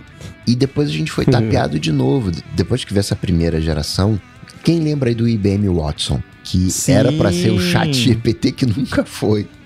Que tinha gente usando, que não sei. Cadê? Cadê? Tem uns 10 anos também isso. Isso é de. Né, é contemporâneo da Siri. Um pouquinho depois, eu acho. É, e essa matéria lá no, no, New York Times, eles comentam que no caso da Apple, tem engenheiros lá trabalhando num. que toda semana eles trabalham em conceitos de modelos de linguagem generativa, etc, etc. Mas então, quem sabe em breve tem coisas assim, o Robo comentou, né, que tá aumentando aí a parte de. de o, o back-end da Siri, os pacotes todos que ela ainda vai se pendurar para dar as respostas mas já estava na hora, né, disso já ter aparecido, porque são 10 anos de antecedência que foi dada essa largada. De qualquer forma, é, voltando a falar especificamente sobre o lance do GPT-4, é, eles mostraram algumas parcerias já que eles estabeleceram. No Duolingo, por exemplo, vai ter o Duolingo Max, não é Pro Max, é só Max, que é você pedir, por, dependendo do exercício lá, é só em espanhol e francês para quem fala inglês e está aprendendo a partir do inglês, espanhol e francês. Vai ter, por exemplo, né? Você vai ter. Deu a resposta, tá errado. Aí você pergunta, tá, o que, que tá errado aqui? E aí vai entrar o GPT-4 explicando no contexto daquele exercício porque que estava errado e etc. E vai ter também um negócio de você conversar, eles chamam de roleplay, mas no fim das contas é, uma, é um chat GPT dentro do Duolingo para você ir treinando também a sua conversação ali. E o Bing, claro, também já eles já vão já confirmaram, estão começando já a adotar o GPT-4, especialmente para essa parte de imagem, né, e da geração das respostas também já isso em breve para quem está com o, o, beta aí já vai funcionar, mas não foi só isso que pintou, né? No mesmo dia, no dia 14, a Anthropic anunciou deu detalhes sobre o Cloud, que é o, o, a IA deles, e Quora já tem parceria para fazer, Notion também, o DuckDuckGo lá com aquele Duck Assist também é uma coisa que, que já vai rolar com eles. O Google falou, ó, oh, a gente vai colocar aqui o nosso, o, o Bard lá, a inteligência que eles estão fazendo no Gmail, no Google Docs. Então, se você quiser, sei lá, você quer escrever sobre algum assunto, você fala assim, quero escrever sobre esse assunto. Ele faz o rascunho e você pega isso como ponto de partida para você evoluir e etc. E aí, juntando isso, especialmente agora do Google Docs, com uma coisa que o Coca e o Rambo comentaram um pouquinho também sobre ah, isso aqui não vai substituir o meu trabalho, isso aqui vai agilizar o meu trabalho, mas todas essas coisinhas substituem o trabalho de alguém, geralmente alguém num, num estágio, por exemplo, né? Eu tinha tido uma conversa no Mastodon sobre isso recentemente, que assim, não vai substituir no caso de publicidade, que era o que eu tava. Era o exemplo ali do contexto da conversa. A pessoa de redação, para criar conceitualmente, aí volta o papo da, de criatividade, né? O conceito de uma campanha, como é que vai ser, essa parte mais é, de visualização criativa, não. Vai substituir quem? O papel da pessoa lá que está no estágio, numa função mais júnior de redação, que é assim, tá, você pega essa campanha, desdobra agora 40 títulos, desdobra agora, pega isso aqui, transforma no texto do site, pega as páginas internas e faz desse jeito. Então, esse trabalhinho, e a parte do código, por exemplo, o negócio que o Rambo fez, né, de pedir lá para tirar os gentílicos e etc, numa empresa que tivesse um monte de gente, acho que isso ia ser passado para alguém no cargo mais júnior para fazer isso, né, porque é o primeiro contato que você tem com os projetos, vê que vai, assim que você descobre como é que faz para trabalhar, etc. Essa essas situações, esses trabalhos mais braçais, mais básicos, que hoje em dia alguém faz, isso sim provavelmente vai ser substituído por essas inteligências. E aí já tem, eu até nesse papo também no Mastodon falei assim, eu aposto que isso já vai começar a ser previsto em contrato. Quem que vai aceitar você ter textos gerados ou diretamente como resultado final ou como parte do processo pelo chat GPT? Quem vai proibir contratualmente de que isso entre em qualquer etapa aí do processo criativo no caso de agência. Me falaram já que é uma coisa que de fato já está rolando, dei um chutão e acertei. Então, é, isso na parte de publicidade, eu vejo que vai começar a esbarrar nesses trabalhos mais, não mais básicos, exemplo assim, na, nos empregos de entrada. E os exemplos que vocês deram na discussão também me fazem pensar que não só em publicidade, mas em outros casos também vai acontecer isso, né? Do pessoal de. E aí o que vai ser? De, de galera de estágio, posição júnior de empresa. É, essas vagas acho que estão mais. Já chega como CEO. Já entra como CEO. Cara, é, deixa eu ser otimista. É, embora eu, eu concorde no geral com o que você falou, mas uma visão otimista que eu tenho é, é que essa galera vai virar operador de AI. Porque alguém tem que operar a AI ainda. Uhum. E tá, você pode argumentar, não, mas pô, mas é, é, só escrever o negócio lá que você quer e o negócio faz, né? Não precisa ter uma pessoa só para fazer isso. Mas quando você olha para uma escala de uma empresa que vai ter uma demanda maior, você ter tudo que hoje é feito por um estagiário, aí alguém vai ter que entrar lá e fazer a descrição para AI fazer tal coisa, e aí uma coisa que a gente muitas vezes ignora é que o, o, output da AI precisa ser trabalhado, né? Dificilmente sai assim 100% pronto, né? Que nem o exemplo que eu dei da lista lá, eu ainda tive que primeiro revisar, obviamente, e dar uma, né, uma ajustada ali numa coisa ou outra. É, então, sim, vai diminuir é, a, a necessidade desse tipo de trabalho mais de entrada, como você falou, mas eu acho que essa galera vai virar operador de, de chat GPT, basicamente.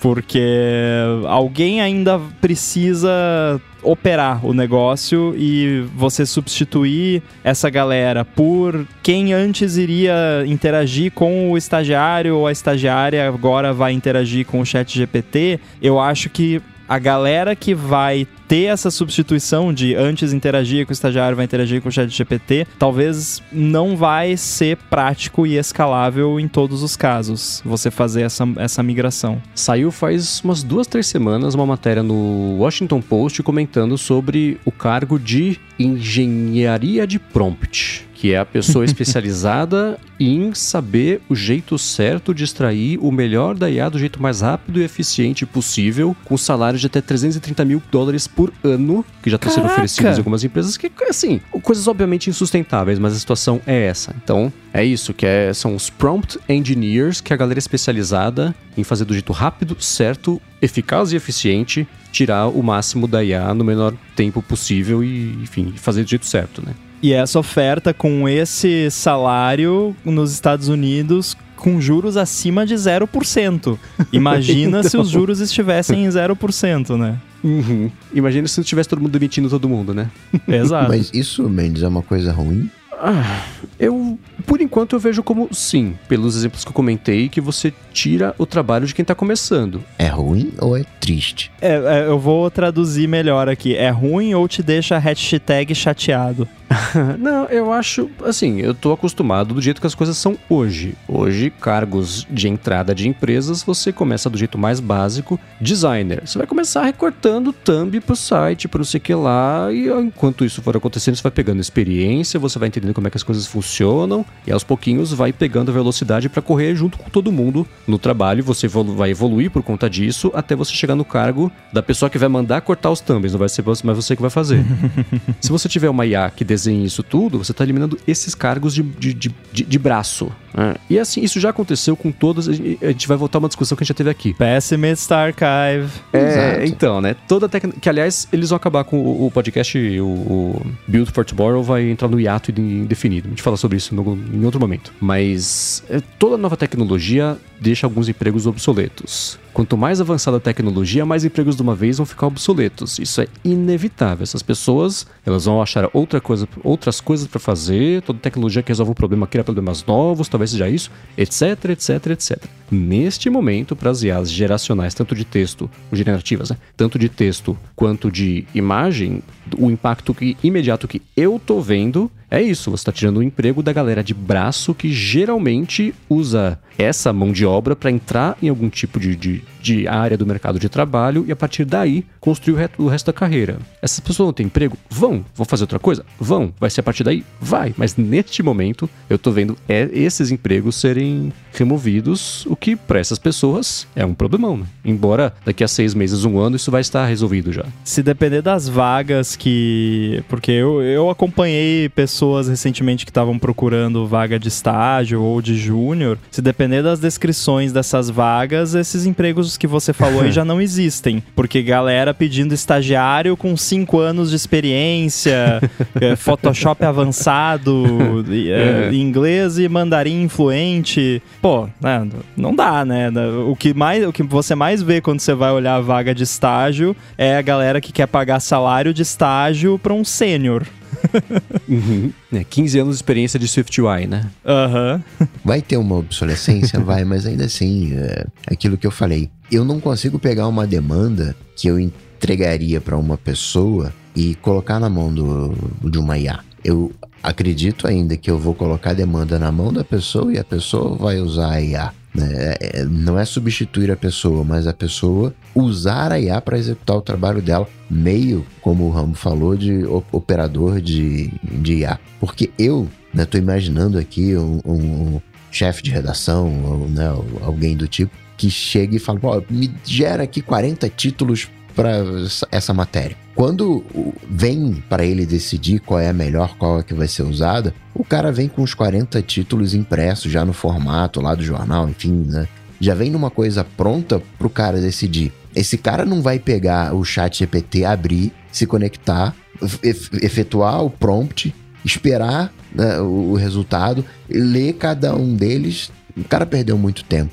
Isso ainda é um trabalho braçal é operador de, de IA. Ok, legal. Mas isso é, é, possível de ser delegado, isso ainda é uma, uma profissão, né? ainda é um trabalho braçal. O trabalho de, de. Vide a vaga que o Mendes falou, né? De engenheiro de uhum. prompt. Uhum. É, agora você pega esse exemplo do Coca, eu acho extremamente válido porque você fazer um prompt para uma IA, claro que assim, aquela coisa, numa escala infinita de tempo, você fala de qualquer coisa e a IA lê a sua mente e faz o que você estava pensando. Tá, beleza. Agora, no, no, andar da carruagem atual, se você vai pedir uma coisa para IA, não é como se você fosse pedir para um estagiário, porque para um estagiário eu posso, digamos assim, ver, chegou um e-mail para mim com uma demanda. Eu encaminho o e-mail pro estagiário e fala: "Cara, resolve isso aí", sabe? Eu não posso fazer isso para uma AI hoje, no futuro, provavelmente eu vou poder. Mas hoje não, né? E é o tipo de coisa que, assim, cara, resolve isso aí. É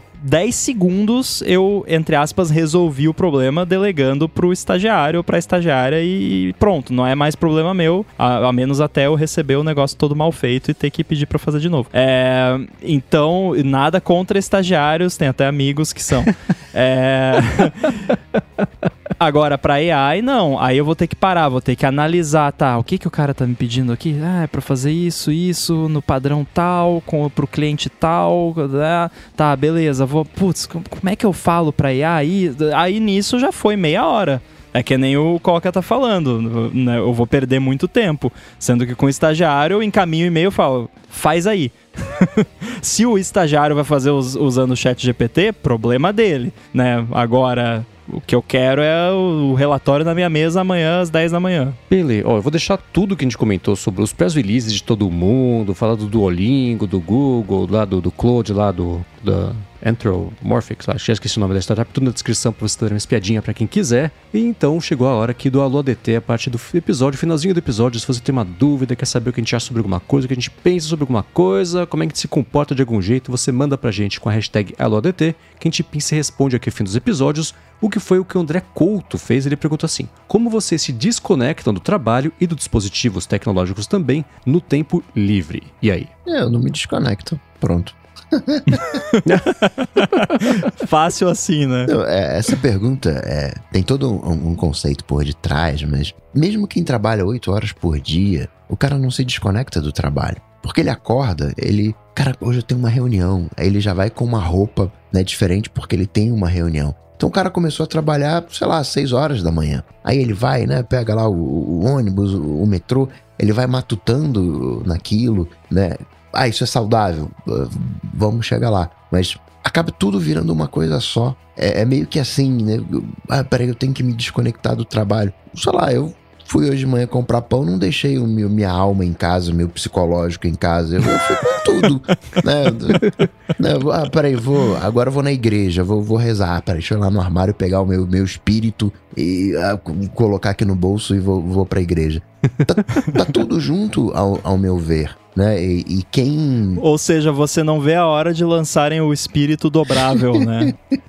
você poder levar sempre no bolso. Sabe, uh, dispositivos tecnológicos no tempo livre. Cara, eu vejo televisão no meu tempo livre.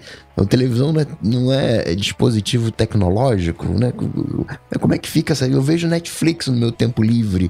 Né? Assim, é, é, eu entendo a proposta, a, a, a, a proposta né, é, é, boa, né? É, tá se falando aí de saúde mental e tudo mais. Só que eu quero aqui trazer um ponto que essas coisas fazem parte do nosso dia a dia. Né? Ah, peraí, trabalha de 8 a 5, depois eu tenho que esquecer, mas hoje, de alguma maneira, quando você tá no trabalho, você também tá, tá pensando na família, você tá assistindo aquele videozinho ali do, do, do YouTube. As coisas hoje, elas estão mais fluídas. Talvez por isso que a gente esteja com uma saúde mental é, tão ruim. Mas ainda assim, né, quando eu tô ali no, no, no, digamos, de 8 às 5, eu tenho uma obrigatoriedade, uma rapidez maior de fazer as coisas. E quando tô fora desse, né, fora do horário de expediente, às vezes eu vejo, às vezes eu não vejo, não tenho a obrigação. Né? No, no, meu tempo livre, no final de semana, é, é sim um, um, um tempo livre. Mas tem coisas que eu gosto de, de, de fazer. Né? Eu fico imaginando um escritor de jornal que também escreva livros e, né, e, sei lá, também escreva poesias. Aí chega no final de semana, ele trabalha no jornal durante a semana. Aí no final de semana, né, que ele vai escrever o livro dele, se dedicar um pouco ao livro dele, às poesias. Para não, não vou fazer porque é escrita. Né? Acho que tem uma, uma. Acaba sendo muito individual, né? O tanto de tempo que você precisa para descansar, né, para sua saúde mental coordenada. Não, eu preciso aqui de uma, duas, três horas descalço na grama, correndo e abraçando árvore. Legal, funciona para você, mas né, acho que é que nem aquela coisa, vida online e vida offline. Não tem mais isso, né? Acabou, né? Já virou a, a chave, né? Isso valia, sei lá, até um 1900 e Guaraná com rolha. Hoje em dia, não tem mais isso. Eu concordo bastante com, com essa visão e, eu acho que ela vem, claro, de, de uma posição de, de, privilégio de pessoas que gostam do seu trabalho, né? Que, que é o nosso caso aqui, felizmente. E para mim, pensar em, em, coisa do trabalho no, no, horário livre, digamos assim, é legal. Tipo, eu não me importo. Eu até gosto de, tipo, ah, beleza, agora eu não, eu não preciso fazer nada agora, eu posso só pensar, né? E aí, às vezes, nessas você até resolve algum problema, você tem alguma ideia e coisas do, desse tipo, né? Claro que aí tem que tá sempre ligado em como que é esse desconectar ou não do trabalho no, no, tempo livre. Que eu acho, o conceito de tempo livre eu acho também um conceito, o que é tempo livre de fato, porque eu nunca tenho tempo livre, o meu tempo livre eu dou um jeito de ocupar com alguma coisa, né? Nem que seja ficar sentado jogando uma bolinha contra a parede e, e pegando, né? É, não estou livre, estou jogando uma bolinha na parede. Então eu acho que é, tem que ficar ligado só o que isso gera em você, né? E eu já tive conversas sobre isso com profissionais que me atendem, é, e a, a questão é, cara, se não tá te gerando ansiedade, não tá, você não tá deixando, deixando de dormir ou deixando de aproveitar ali aquele momento que você tá, às vezes, sei lá, tá no, no, cinema ou tá com a sua família fazendo alguma outra coisa, não tá deixando de aproveitar aquele momento ou, ou ficando ansioso por causa de, de pensar no trabalho, beleza, tipo, não é um problema, é um problema se tá te causando um problema. Se não tá te causando um problema, beleza, né? Claro que muita gente traz essa questão da forma como o André Couto trouxe, porque a pessoa pensa nisso de uma forma que, ah, tá pensando no trabalho, aí não consegue prestar atenção em mais nada e não, né, fica desligado da, da, da família e do momento e não aproveita, não relaxa, não consegue dormir direito. Aí você tem um problema. Aí você tem um uma, problema de ansiedade que você precisa tratar e, e pensar a respeito. Mas se você só tá ali sentado, ah, acho que eu posso resolver aquele negócio lá usando um if, né? Pegar um exemplo idiota, né?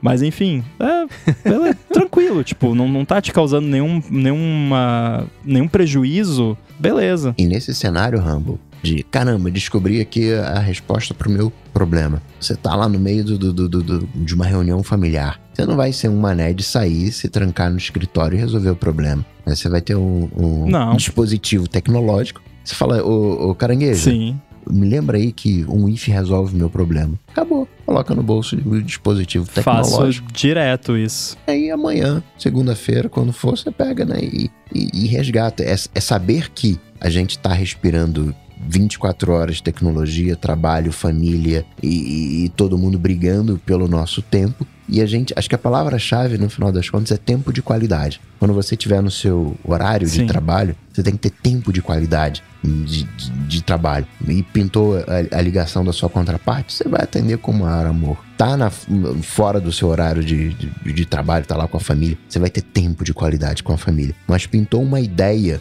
de, de, de, resolução de problema, você pega a carangueja, manda com todo amor um recado para ela te lembrar no dia seguinte. Porque esse negócio de se desconectar completamente do trabalho, no, no horário de família e vice-versa, é, tem um, uma metodologia que chama ruptura, que você pode fazer isso e a gente aprendeu que isso não dá muito certo, né? Então, quem não entendeu, assista TV Plus, uh, fra, como é? Fracture, não é Severance. Severance, Severance. ou em português, Ruptura, que é exatamente sobre isso, né? Que não, não funciona muito bem. E depois escuta o primeiro episódio do nosso podcast Secreto ou Não Secreto. Isso. É, é você estava comentando sobre, ah, no cinema, etc. E eu me encaixo nisso também, do jeito de pensar que é assim, né? Uma coisa é a tecnologia ser o foco do que está fazendo, outra coisa é ser só um acessório do que está fazendo. Exemplo, cinema. Ah, parei de trabalhar, vou me desconectar de tudo e vou no shopping, vou comprar pipoca, vou sentar na cadeira, vou ver um filme. Versus, vou parar de trabalhar, vou pegar meu iPad e vou ver Netflix. O objetivo é exatamente o mesmo, se divertir, só que aí você não está desconectado do seu ambiente tecnológico, está vendo no iPad, mas é o mesmo propósito de ir no cinema. E uma outra coisa que é assim, né? Ah, tá lá no banho, você parou de trabalhar, mas você pensou que a solução é o if. Achar soluções para o problema do trabalho no banho não é uma coisa nova. A humanidade faz isso desde que se inventou chuveiro, né? É, uma... é só o, o, o, jeito que a gente usa para trabalhar que mudou, que agora tá envolvendo a tecnologia, né? Então eu fiquei pensando, assim, tudo que eu pensava, ah, se eu me desconecto e vou fazer outra coisa, mas sempre tem um pezinho de tecnologia, do tipo, não, eu me desconecto de tudo, eu vou correr, largo o iPhone aqui, põe o meu Apple Watch para ver o. Pra monitorar a corrida, vou com meus AirPods para ver o podcast aqui no, no, Apple Watch e corro livre da tecnologia. Então, não, né? Você tá usando do mesmo jeito, só que ela não é um foco, é um acessório. Tem diversos outros jeitos de fazer isso, porque é assim, né? A hora que, que eu pensei na primeira resposta, assim, que hora que eu tô totalmente livre da tecnologia? Acho que no banho, que não tenho nada com uma bateria. Você não ouve nem uma musiquinha? Eu não, eu entro no banho, eu tomo banho, eu saio do banho. Não tem essa de ver musiquinha, podcast, nada. Então é, é o único Tomar momento que eu tô mais distante possível, né? então, também não. Então, é, tem aquela, aquela máxima de conhecimento universal, cultural, que não sei se é verdade, que se você nunca está a mais de 3 metros de uma aranha, então assim, eu, eu, eu só tô a mais de 3 metros de alguma coisa tecnológica que eu tô, no banho, e só, porque de resto você tá sempre conectado a alguma coisa, mas às vezes não é o foco disso, é só um acessório pro que você está fazendo, vide o exemplo aí da corrida. Agora, a parte de desconectar do trabalho, como, é, como é que foi o que você falou, Rambo? Pessoas que, profissionais com que você conversa sobre as coisas? É. é, então, na, na, assim, na, na minha terapia, é, é, uma coisa que eu já comentei aqui, o terapeuta falou, cara, a sua sorte é que você tem uma relação muito saudável com o trabalho. Sempre foi assim. Caiu a caneta, caiu a caneta e pronto. Amanhã eu penso nisso e beleza, eu consigo compartimentalizar muito bem essas coisas. Mas ainda assim, às vezes na hora do banho me vem uma ideia maluca, me vem uma solução para alguma coisa, me vem uma inspiração para fazer uma coisa que tem a ver com o trabalho. Isso rola, faz parte de, de, de ser humano uma coisa dessa, porque eu continuo sendo uma pessoa que trabalha? Eu só consigo delimitar um horário, mas quando vem a ideia, a ideia vem. E que bom, né? O A Fonte nasceu de uma ideia assim que eu tava quase dormindo. Eu falei, putz, já sei. E pronto, né? Então, às vezes, né, não tava nem pensando nisso, mas veio. Quantas vezes eu mando para você mensagem no, no Telegram domingo de meio-dia, é, às sete da manhã de um dia uhum. de semana que tecnicamente não tô em horário de trabalho ainda. Mas é, é, é, é, porque o, o chat do Telegram, nesse caso, está substituindo a carangueja. Que eu penso, ah, putz, a gente tinha que fazer isso aqui para uhum. gigahertz e tal. Ou, ah, aquele patrocinador seria bom, não sei o que e tal. Aí eu vou lá, entro e mando. Ó, oh, ah, seria bom, do que, que você acha e tal. E eu sei que o Mendes não vai ver a mensagem naquela hora, eu sei que ele não vai responder naquela hora. Eu só mando, porque aí eu, pronto, uhum. resolvi ouvir. É a melhor forma de desconectar do trabalho, porque se eu não mandar a mensagem, ou pelo menos não salvar um lembrete em algum lugar, eu vou ficar pensando, ih, tem que lembrar não sei o quê, ih, tem que. E isso eu já falei aqui. Isso é, é isso que destrói a sua mente de ficar tendo que lembrar das coisas. Você eliminando essa necessidade de você ter que lembrar das coisas, você uhum. resolve aí muito essa questão desse estresse relacionado a lembrete. Então, nunca deixa para você lembrar de alguma coisa. Tá? Teve a ideia, pensou, ah, não vou mandar mensagem agora, é muito tarde, a pessoa não sabe usar o, o não perturbe do iPhone, então, beleza, salva no, nos lembretes, no notas, em algum lugar que você sabe que você vai ver, para tirar do, do seu cache cerebral. Aquilo. Carga cognitiva. Exato. No caso do Telegram, tem o agendar ali. Ah, mas pro Mendes não precisa agendar porque eu sei que ele sabe usar o não perturbe.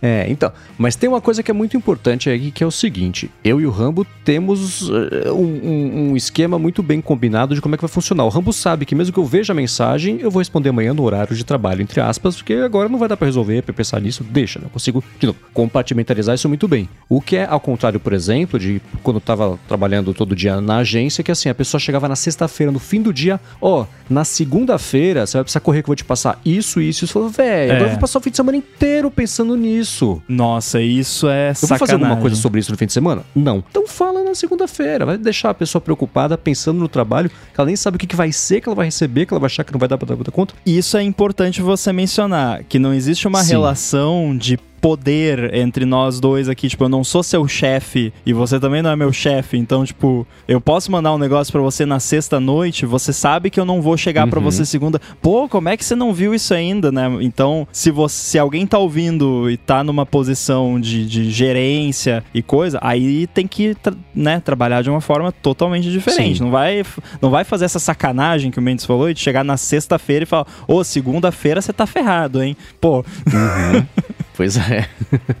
então tem que. Parte de desconectar do trabalho é as pessoas que trabalham com você, o quanto você permite que elas se desconectem também, porque Exato. nem todo mundo tem a mesma cabeça que você, né? Então é uma coisa importante de se pensar. Nesses dispositivos tecnológicos, né, tem aqueles algoritmos que tendem a te viciar, que querem te viciar, que querem te manter preso na plataforma. De alguma maneira é, é o que faz esse esse chefe na sexta-feira, no final do dia, não tá querendo deixar você pendurado, conectado ainda no, no trabalho. Então, é claro, cada, pessoa, cada um lida com isso de, de maneiras diferentes, mas é, cara, eu vou assistir no Netflix, mas eu vou assistir aqui duas horas que eu vou ver aqui esse filme. E depois disso eu vou fazer outra coisa. E tudo bem se o meu programa de final de semana, cara, eu vou maratonar a série que saiu, vou dar play na sexta-feira, é, 10 da noite e vou assistir direto até acabar a série. Vou, até domingo de noite eu vou estar assistindo. Tudo bem, desde que isso seja. a situação mais deprimente da modernidade é quando você está assistindo e o Netflix pergunta: Você ainda está aí? Nenhum ser humano passaria tanto tempo imóvel assim se estivesse vivo. Mas tudo bem se esse é o teu, é o teu planejamento, né? Se é o que você quer, se você está conscientemente escolhendo isso, legal. O que não pode é que escolham por você, né? O que não pode é você ser uhum. escravo do algoritmo do Netflix, você trocentas coisas para fazer no final de semana e sabe que tem que fazer, mas cede, entre aspas, a tentação do algoritmo lá. Caraca, ele jogou aqui um, um, um, top 10 aqui que eu tenho que ver esse, esse, esse top 10. Não, é saber, não, de noite eu assisto, deixa eu fazer as outras coisas. O chefe falou que eu. Segunda-feira, é, né? eu faço como o Mente falou, né? saber compartimentalizar. Muito bem, se você quiser encontrar os links do que a gente comentou ao longo do episódio, vai em gigahertz.fm/adt/317 ou dá mais pedra nas notas aqui do episódio. Como sempre, muito obrigado ExpressVPN pelo patrocínio, obrigado ao Eduardo Garcia por mais uma edição, muito obrigado, falem com ele para quem precisar de qualquer coisa de áudio, ele resolve para vocês de um jeito muito bacana. Muito obrigado, Edu, por desde o começo estar tá aqui com a gente e seguir mandando muito bem. Obrigado a vocês que nos avaliam, que nos recomendam, que nos escutam, que nos apoiam, vocês fazem a bagaça continuar no ar. E obrigado a vocês dois também, Coca e Rambo, pela co-apresentação de mais um episódio do ADT. Muito bem, para você você me encontrar por aí, pergunta lá pro chat GPT onde eu encontro o Rambo. você me encontra lá no mastodon.social underline inside. Valeu. Para falar comigo, como sempre, vai lá no Google, bate Coca-Tech, que a gente troca uma bola, ou então lá no Instagram, no arroba coca.tech. Boa, eu sou MVC Mendes no Mastodon e no Instagram também. Apresento um monte de podcast aqui na Gigahertz e o Bolha Dev, que é um podcast diário com notícias de tecnologia, inovação e desenvolvimento. E escrevo para ifeed.pt. Muito obrigado mais uma vez pela audiência de vocês. Tudo dito e posto, a gente volta na semana que vem. Valeu! Falou, tchau, tchau.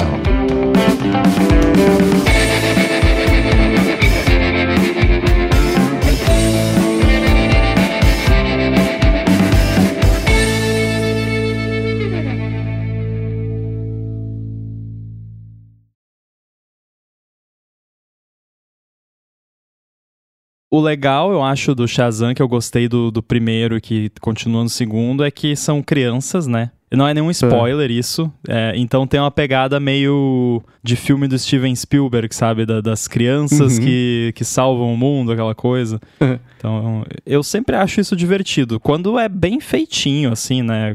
Dá pra fazer mal feito, né? E como eu não me interesso por HQ, nunca li HQ nenhuma, não sei nada. Então, ah, mas o fulano de tal não tem nada a ver com HQ. Tá, não tô nem aí. Tipo, pra mim só existe o filme. Então. Uhum. Ó, oh, tô vendo o elenco aqui, tem galera bacana. Helen Mirren uhum. fez a uhum. rainha, foi parar no filme do Shazam. Lucy Liu, Adam Brody, bacana. Didrich Bader, que faz um filme bizarro, tudo do Adam Sandler. Pô, legal. Nossa, eu tive minha fase de super-herói, mas durou pouco. Quando comecei a me interessar por cinema, comecei a gostar das coisas do Kevin Smith, ele era todo envolvido em coisa de quadrinhos. Aí eu até tentei gostar, mas não, não durou uns aninhos só e não me divertia de verdade, só lendo. Falei, putz, não, não é pra mim mesmo. Ah, eu gosto do, dos filmes só e. Ah, eu comecei a assistir por causa do Rafa e aí gostei, principalmente das coisas da Marvel. Aí ele me convenceu a assistir umas séries também, gostei. Uhum. Mas é só limitado ao, ao que está nas telas, seja de Sim. cinema ou seja de não vou sair pesquisando, estudando e lendo. Não, não tenho tempo para isso. é, a Lari gosta. Os últimos filmes todos super que eu vi foi tudo que ela ah, saiu. Vamos lá ver. Ah, putz, vamos, né? Fala não. Mas também é. A gente viu uns Homem-Aranha, viu uns Doutor Estranho, que mais? Mas é engraçado, por exemplo, eu achei super legal o Everything Everywhere All at Once lá, que ganhou um monte de Oscar no, no fim de semana. E ela também detestou. gostei. Mas podia muito bem ser um filme de super-herói. Podia ser da Marvel um filme desse e, É, que a Marvel tem todo. É, então, né? Os esquema do multiverso e blá blá é. blá. Exato. Mas né? era, um é. multi... era um multiverso bem diferente do multiverso da Marvel, né? Uhum. É... Mas eu acho que esse filme. Quando eu tava assistindo esse filme, eu pensei, o Everything Everywhere, eu pensei, tá, eu consigo entender por que, que tem gente que não vai gostar desse filme, porque uhum. é, um, é um filme bem viajado, né? Sim. É, então você tem que entrar na brincadeira, digamos assim. É, quando você saca qual é a, a brincadeira, você tem que decidir uhum. se você vai lutar contra e ficar, né? reclamando ou se você vai participar da brincadeira. Então, Exatamente. Tá... Então, quando eu tá assim, no, nos. Acho que nos primeiros 10 minutos do filme eu já. Ah, tá, então é assim. Então eu vou. Tá, vou uhum. brincar, vamos ver. É, é isso. Exatamente. Sabe? E não é nenhuma crítica para quem não gostou. Tipo, tem gente que só não gosta desse estilo e beleza. Né? É uma coisa de cada um mesmo. Mas eu, com a minha. Cara, o, o, Everton, que faz desenhos do, do Chibi Studio, a gente tinha um costume de assistir filmes japoneses. E a gente uhum. pegava, tipo, cara, o filme mais trash, maluco, nada a ver, assim. E a gente se divertiu horrores assistindo aquilo. Tinha uns que eram uma porcaria, né? Mas era engraçado, anyway. E então, para mim, foi só isso, assim, né? Tipo, ah, beleza, então é um desses, então vamos lá. É, é uma história. Eu falei, acho que foi numa fonte que eu falei assim: não tenta entender o filme literalmente, que senão não dá para comprar a ideia. Não. Comprar a ideia de. de é, a, a, roupa que deram para aquele tema é daquele, daquele estilo, né? Mas os assuntos tratados são meio universais, né? Então. Sim. É, eu adoro o filme assim, que já chega. Não ele chega já jogando um, um. que eles falam em inglês, o curveball, assim, mas que, putz, ao invés de contar a mesma história pela vigésima vez, vamos achar um jeito novo de contar uma história. Eu acho super bacana isso. Quanto mais estranho for, mais eu acho legal. Tem na temporada, na, na última, na recente que teve de Twin Peaks, tem um episódio específico que um monte de gente achou inassistível. Eu achei super legal. Ele tem um. É estilando o David Lynch, né? Ele fica te punindo por continuar assistindo, mas sacando isso, dá para comprar a ideia e vambora. Então tem muita coisa assim. Geralmente, é engraçado, geralmente episódios que o pessoal detesta, eu, eu gosto, é muito do contra isso. Com Lost era assim, agora em The Last of Us, eu tava vendo os ratings das pessoas para cada episódio. Os dois dos meus favoritos foram os mais detestados pela galera que deve ser a galera mais chita do jogo, sei lá, não, está fugindo do storytelling do jogo, não sei. Mas são os que, os que eu gosto, que quebra expectativa e conta de um jeito novo. Acho sempre bacana quando fazem isso.